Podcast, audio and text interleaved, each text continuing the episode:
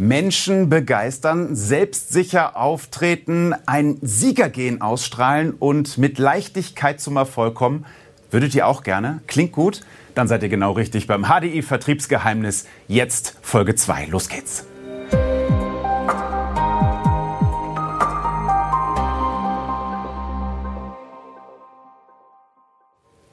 Und damit ganz offiziell Hallo und herzlich willkommen zum HDI Vertriebsgeheimnis. Ich bin Konstantin Klostermann und darf euch durch diese zweite Folge dieses Podcasts begleiten. Egal, ob ihr heute zuschaut oder zuhört, wir sind froh, dass ihr wieder mit dabei seid. Und ich kann schon mal versprechen, es lohnt sich, denn heute geht es um das Thema Erfolg und zwar um scheinbar spielerischen Erfolg. Es geht um das Thema sensitives Verkaufen und zu diesem Thema haben wir heute einen, ja, hochkarätigen Gast. Vielleicht ist es der hochkarätigste Gast, den es zu diesem Thema auf diesem Planeten gibt. Er ist nämlich nicht nur ein Coach und ein Autor, sondern er ist eine Legende. Das kann man mit Fug und Recht behaupten. Wir sind sehr froh, dass er hier ist und sagen herzlich willkommen, Hans de Schittli. Herzlichen Dank für die aufmunternden Worte. Wir sind wirklich sehr froh, dass Sie hier sind und dass Sie sich die Zeit genommen haben. Sie sind ja ein Urgestein der Branche. Seit über 40 Jahren kennt man Sie als Verkaufs- und auch als Verhaltenstrainer. Sagen Sie uns, wie hat das alles begonnen? Wie sind Sie damals zu diesem Trainerjob gekommen? Also ganz einfach. Das sind ja immer Zufälle. Aber ich stamme aus einer Versicherungsfamilie. Das heißt, mein Vater hatte eine große Agentur. Und da stand für mich fest, irgendwann werde ich in diesem Beruf irgend, irgendwas machen. Äh, nach dem Examen, nach dem Staatsexamen, ging ich zur Allianz. Treppenterrier, Klinkenputzen, äh, Firmenberater, wie man so die einzelnen Schritte durchgeht. Und irgendwann im Führungsnachwuchskreis wurde dann gesagt, den Schittli, den machen wir zum Trainer. Dann habe ich mich mit Händen und Füßen dagegen gewehrt. Genau das wollte ich nicht machen, denn die Ausbilder der Allianz galten nicht als gute Verkäufer damals. Und, äh, aber nachdem es mehr Geld gab, als junger Mensch braucht man das, habe ich gedacht, gut, dann mache ich das mal und äh, lerne ja was dazu. Ich sollte nun der moderne Verkaufstrainer nach amerikanischem Vorbild werden und sollte entsprechende Ausbildung bekommen. Hat auch alles super geklappt. Und ich war innerhalb kurzer Zeit Leiter der Abteilung Außendienst-Ausbildung. Und es hat mir Spaß gemacht. Und da habe ich gedacht, jetzt muss ich aber richtig Geld verdienen. Denn als Angestellter verdient man nichts. Also wusste ich, muss mich selbstständig machen.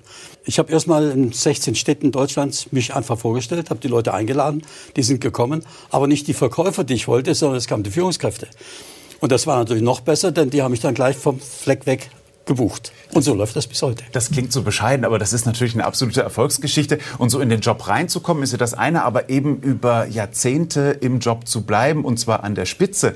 Das ist natürlich äh, eine Aufgabe, die deutlich schwieriger ist und Sie schaffen das. Was machen Sie denn anders? Warum, was meinen Sie aus eigener Sicht? Warum bucht man Sie auch heute noch?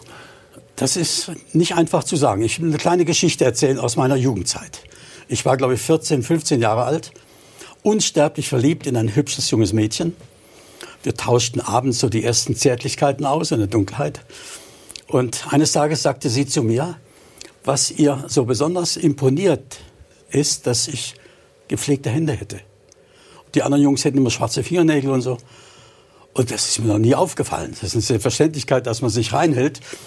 Jedenfalls äh, habe ich dann noch mehr darauf geachtet, meine Hände zu pflegen noch mehr als vorher. Und da wurde mir klar, wenn ich jemandem sage, was er gut kann, dann wiederholt er genau das. Das heißt, mein Training besteht darin, jemandem zu zeigen, was er gut macht, richtig und gut macht. Und wenn er das wiederholt, hat er unweigerlich Erfolg. Das sind schon die ersten kleinen Tipps von Herrn Schittlich. Wir, wir freuen uns auf weitere Tipps gleich zum Thema sensitives Verkaufen. Aber ähm, wir wollen ja, vielleicht auch noch mal ganz am Anfang, so ein bisschen im Allgemeinen Anfang. Aus Ihrer Sicht, was, was meinen Sie denn, was macht einen guten Verkäufer aus, außer dass er gepflegte Hände hat? Natürlich. Das gute Verkäufer, er muss wissen, was ist gut, was ist richtig, damit er das auch permanent wiederholen kann. Was ist richtig gutes Verhalten? Und äh, wenn ich dann heute mal so sehe bei Facebook, bei LinkedIn, bei Xing oder Twitter, wo auch überall, stellen sich ja die Trainer vor. Und dann sagen die Trainer, was sie alles besser machen als alle anderen. Und 95 Prozent der Trainer weisen immer darauf hin, die fünf größten Fehler beim Telefonieren, die drei größten Fehler beim Online-Vertrieb oder die zehn größten Fehler im Verkaufen. Das heißt, ich will doch nicht wissen, was mache ich falsch. Als Verkäufer kann ich nur besser werden, wenn ich weiß, was ist gut. Wenn ich einem kleinen Kind ständig rumnörgle und sage, was alles falsch macht, wird das genau das wiederholen, was falsch ist. Jemandem auf Fehler aufmerksam zu machen, heißt, der wiederholt diese Fehler. Und mein Schwerpunkt im Training ist, jemandem bewusst zu machen, was er richtig gut macht, was er gut kann. Also sensitives Verkaufen funktioniert über positives Denken, über Anreize schaffen, anstatt über Verbote oder Schlechtes zu reden. Anreize schaffen. Positives Denken ist Quatsch. Es gibt nicht, sondern Anreize schaffen. Und Anreize sind immer jemandem etwas zeigen, was er, was er schon besitzt, was er gut macht. Das sind Anreize. Intrinsische Motivation. Äh, extrinsische Motivation ist, wenn ich jemandem sage, wenn du so und so viel Umsatz machst, kriegst du so und so viel mehr Geld. Kann Sinn machen. Aber intrinsische Motivation ist bewusst zu erleben, wie man permanent besser wird. Deswegen sind auch Präsenztrainings in der Regel viel, viel besser als irgendwelche Online-Trainings, weil man da gar nicht so viel rüberbringen kann, so viel Esprit und Emotionen rüberbringen kann. Jetzt haben Sie eben schon so ein paar Skills, wie man so schön sagt, auf Neudeutsch angesprochen. Ähm, eben wo es auch um, um, um Emotionen geht, um eine Atmosphäre, um ein Gefühl auch. Und natürlich auch, wenn man irgendwie Anreize schaffen will, demjenigen, dem man etwas verkauft, dann braucht man ja auch sowas wie ein Einfühlungsvermögen, eine, eine Empathie. Ähm, Jetzt ist das natürlich etwas, was Empathie im Speziellen, was manche Menschen haben und manche gerne hätten. Und ist es, worauf ich hinaus will, ist es vielleicht auch eine Typfrage oder kann man sowas wie Empathie auch lernen? Also ich würde es nicht als Empathie alleine bezeichnen, sondern es geht um Perspektivwechsel. Sich in die Denke, in die Lage an eines anderen Menschen hineinzuversetzen. Äh, ich komme aus der, aus der Assekuranz, Versicherungswirtschaft, habe ich gelernt, habe ich studiert, habe da Examen gemacht habe ich als im Vertrieb mein Leben lang gemacht. Aber es kamen dann immer mehr Firmen auf mich zu, eben über Empfehlungen, ob das nun Audi ist oder VW oder BMW äh, oder Deutsche Bank oder Hypobank oder Sparkassen und dann auch äh, Schmuckfirmen, Küchenfirmen. Ich habe noch nie eine Küche verkauft. Aber man, von mir hat man erwartet, dass ich weiß, wie man sich in die Lage eines möglichen Kunden versetzen kann. Und äh, das habe ich geschafft. Und je ja. stärker ich das kann, je stärker ich die Psyche meines Gegenübers erkenne, seine Wünsche artikulieren kann, umso leichter ist Verkaufen. Kommt mir ein spontaner äh, Gedanke, wenn Sie sagen, die Psyche des Kunden erkennen, da, da, da spielt ja auch viel mit eben drauf eingehen und auch zuhören auch äh, eine große Rolle ist zum Beispiel etwas, was, was, was mich jetzt, das ist ja ein gesellschaftliches Problem, was mich im Moment total nervt, ist, dass, dass Gespräche heutzutage oft so laufen, einer erzählt was und der andere sucht eigentlich nur einen Zeitpunkt, um eine Geschichte von sich auch zu präsentieren. präsentieren. Keiner mhm. fragt mehr nach, keiner hört mehr zu. Ist das so auch so ein Schlüssel? Ja, das zentrale Problem heutzutage. Die ganze Kommunikationsform hat sich ja total verändert. Wenn ich sehe, wie in den sozialen Medien diskutiert wird, das ist eine Katastrophe. Also, solange ich rede, erfahre ich nichts. Das heißt, ich muss dem Gesprächspartner sehr genau zuhören. Was hat er gesagt? Was meint er? Was steckt dahinter? Um stärker auf ihn eingehen zu können. Das ist ganz, ganz wichtig. Aber vielleicht sollt ihr noch mal ganz kurz, was mache ich anders im Verkauf? Das war ja die Frage. Da, da wollte ich jetzt drauf hinaus. Okay. Genau. Ja. Okay. Was, was, was machen Sie anders? Gut, dann mache ich auch den Moderator. was machen Sie denn anders? Äh, wenn ich heute ein Auto kaufe, ein neues Auto, dann hat das Konsequenzen für mich. Entweder ist es günstiger oder schneller oder bequemer, mehr Komfort, wie auch immer. Wenn ich es nicht kaufe, hat es auch Konsequenzen. Ich muss mit meinem alten Schinken weiterfahren. So wenn ich das mal deutlich mache, kaufen hat Konsequenzen. Nicht kaufen auch. Die meisten Verkäufer versuchen, ihr Produkt an den Mann oder an die Frau zu bringen. Die erklären das Produkt über alle Massen. Und das ist heute noch schwieriger geworden als früher, denn heute gibt es mehr Produkte. Es gibt viel mehr Anforderungen an den Vertrieb, sich fachlich fit zu machen. Es müssen Weiterbildungszeiten gesammelt werden. Das heißt, die Verkäufer speichern unglaublich viel Wissen. Das müssen Sie dem Kunden erzählen. Das laden Sie dann ab auf den Kunden. Und ja. laden auf den Kunden ab. Und das hat mit Verkaufen nichts zu tun. Verkaufen heißt, dem Kunden bewusst zu machen, welche Konsequenzen hat es, etwas nicht zu kaufen, etwas nicht zu besitzen. Welche Folgen. Und daraus Stories zu bilden, daraus Argumente zu bilden. Das macht einen guten Verkäufer aus. Also ihn mit reinzunehmen in diesen ganzen Verkaufsprozess. Richtig. Wie mache ich das dann, dass ich den Kunden mit reinnehme in diesen Prozess, dass ich ihn mitgestalten lasse und trotzdem ja irgendwo, ja, ich formuliere es jetzt mal hart, aber die Kontrolle behalte. Mhm. Also ich nenne das gerne absichtsloses Verkaufen. Solange ich eine Absicht habe, etwas verkaufen zu wollen, wehrt sich der Kunde nicht gegen mein Produkt, das kennt er ja gar nicht, sondern gegen die Absicht.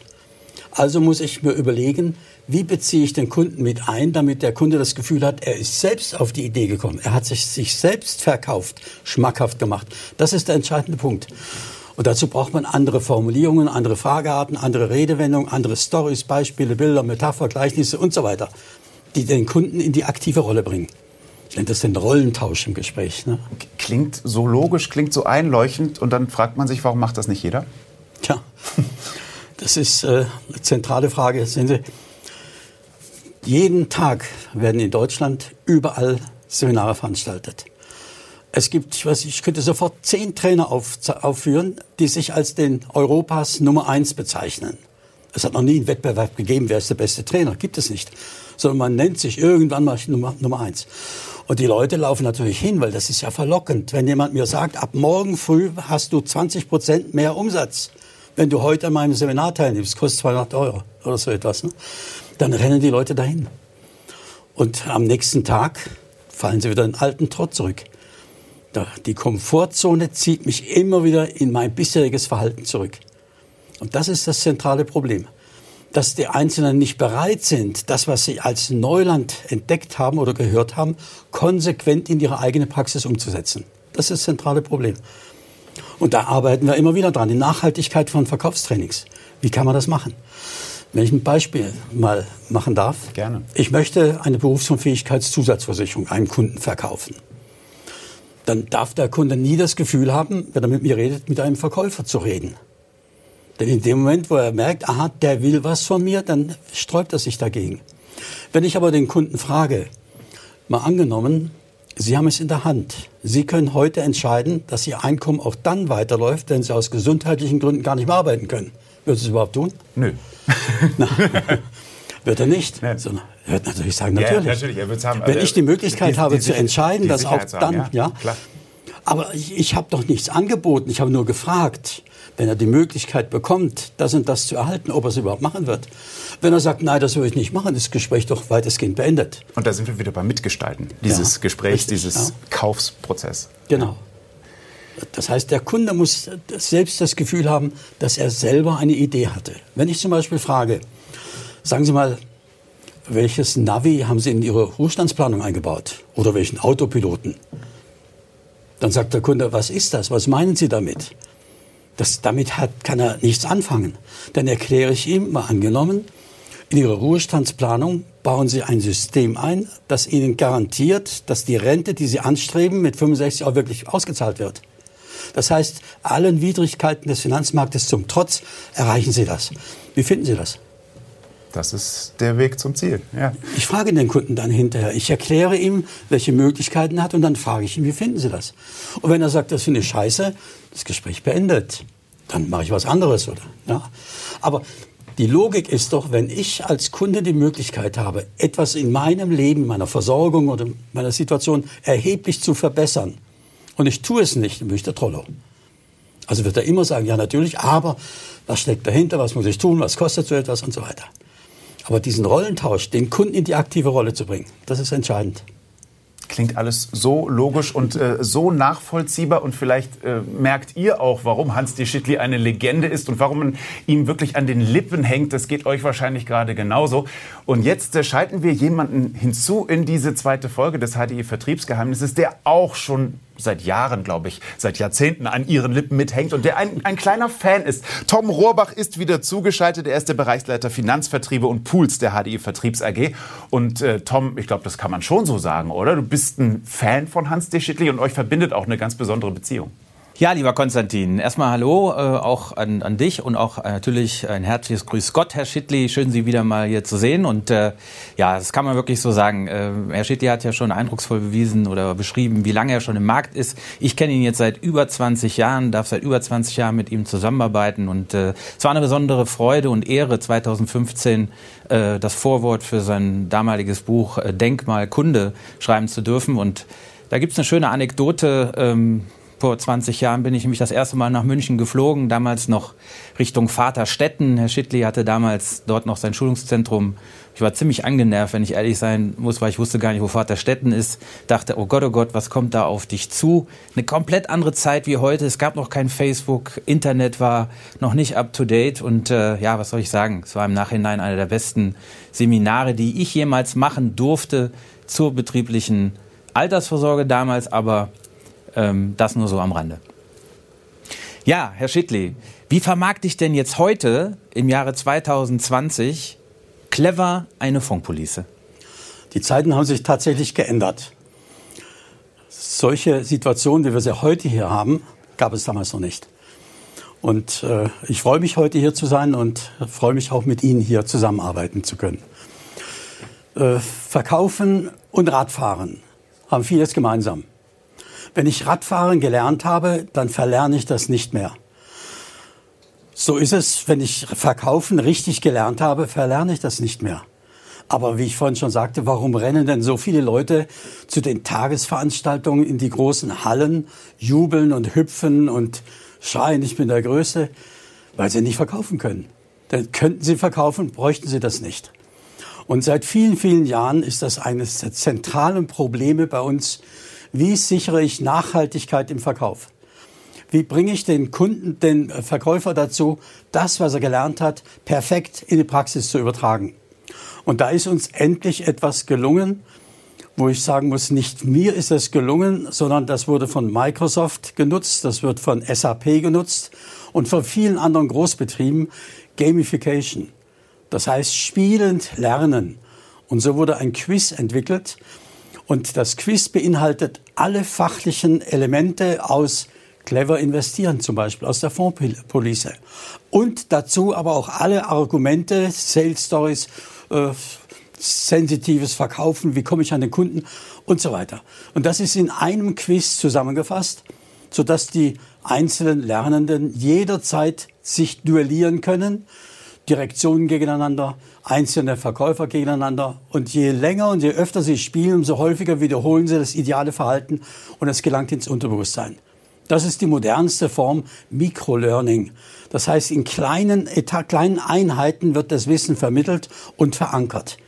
Das führt zum Erfolg, wie es inzwischen ja äh, bei einigen Großbetrieben schon sich bewährt hat.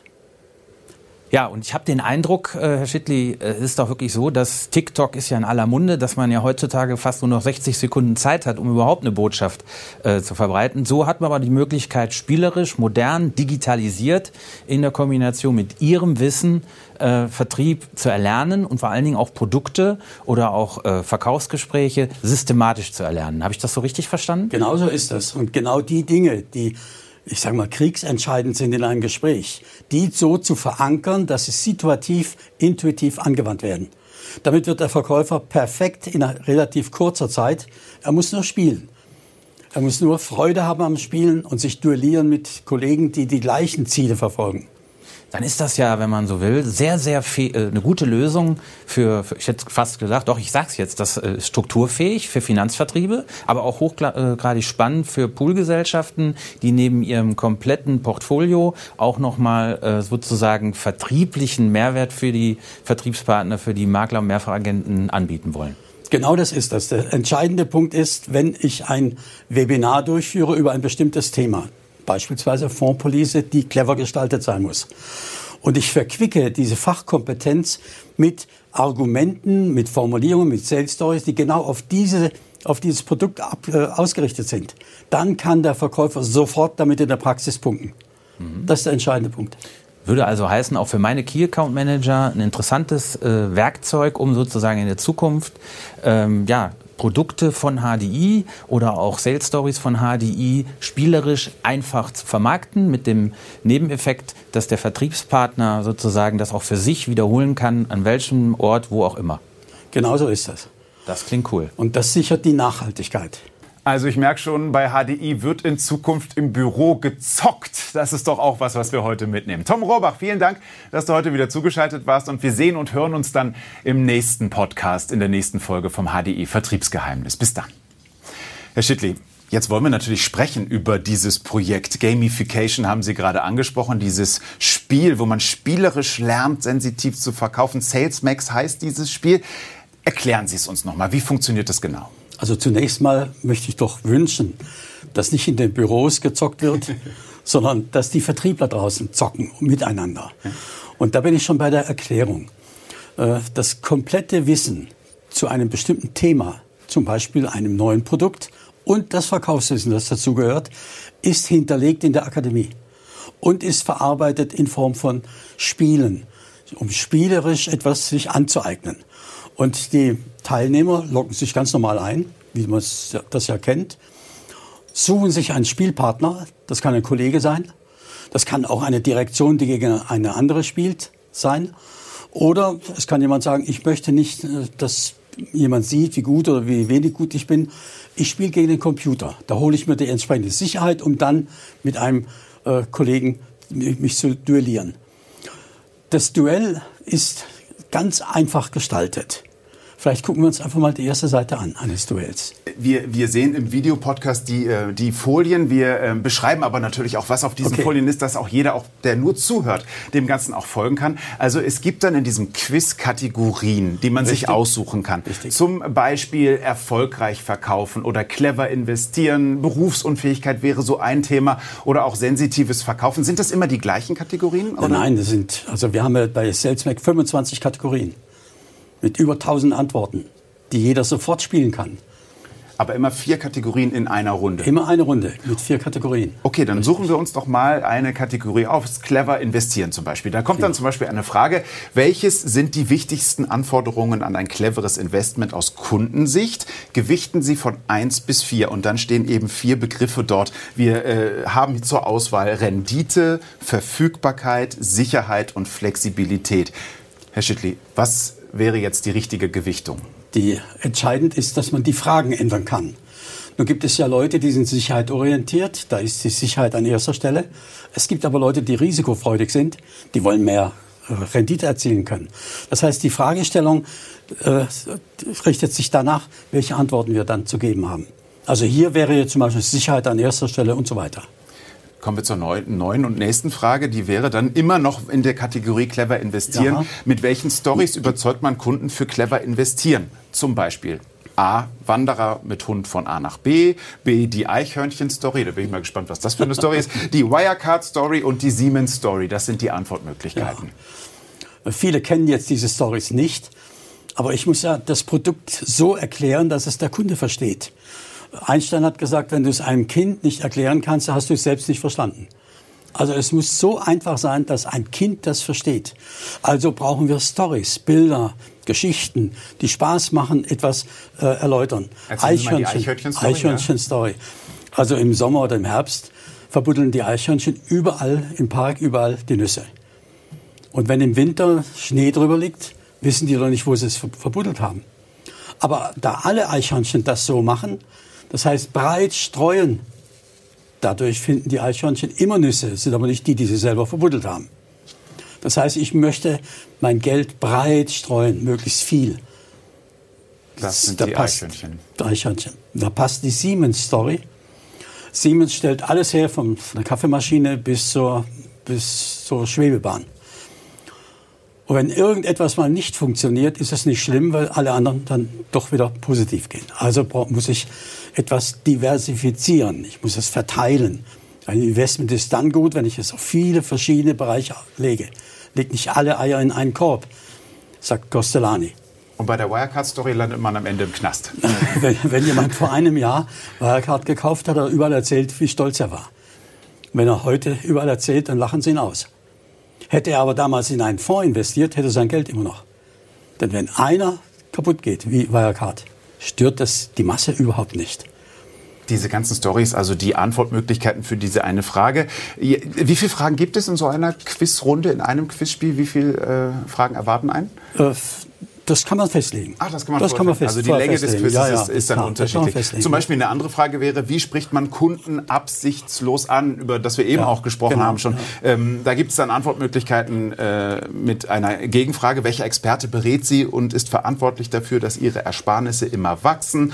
Oder aber auch die Antwortmöglichkeit, gerne zeige ich Ihnen eine attraktive und innovative Anlagestrategie. Das wäre falsch. Das wäre falsch? Okay, genau, also rot unterlegt. Ich, ich Ihnen, das ist das Falsche. Ich zeige Ihnen, ich habe da was was und so. Sondern gemeinsam. Genau. genau.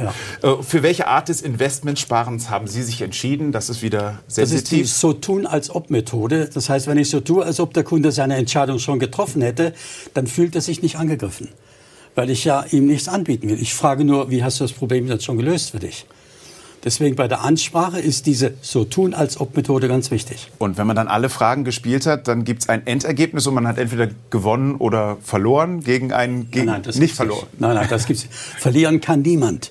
Entweder er gewinnt das Spiel mit Punkten und kommt in seinem Ranking immer weiter nach oben, oder aber er gewinnt dadurch, dass er besser verkaufen kann. Oder im Idealfall, darum geht es uns ja, beides. Er gewinnt immer besseres Verkaufsverhalten und Punkte gegen seinen Rivalen. Und dann haben Sie eben ein Ranking ab, äh, angesprochen. Also das gibt es ein ja, von allen, die mitmachen, Richtig, virtuell, ja, online, genau. ein, dann ist man irgendwann der Champion.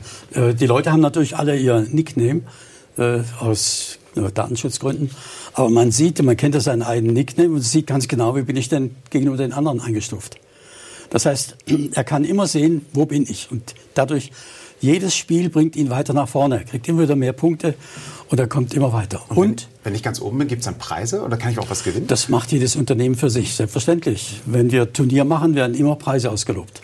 Klingt nach sehr viel Spaß, äh, vor allen Dingen auch, dass dieses Spiel eben macht und mhm. eben dann mit dem angenehmen äh, Nebeneffekt, dass man auch noch schlauer wird und was Richtig.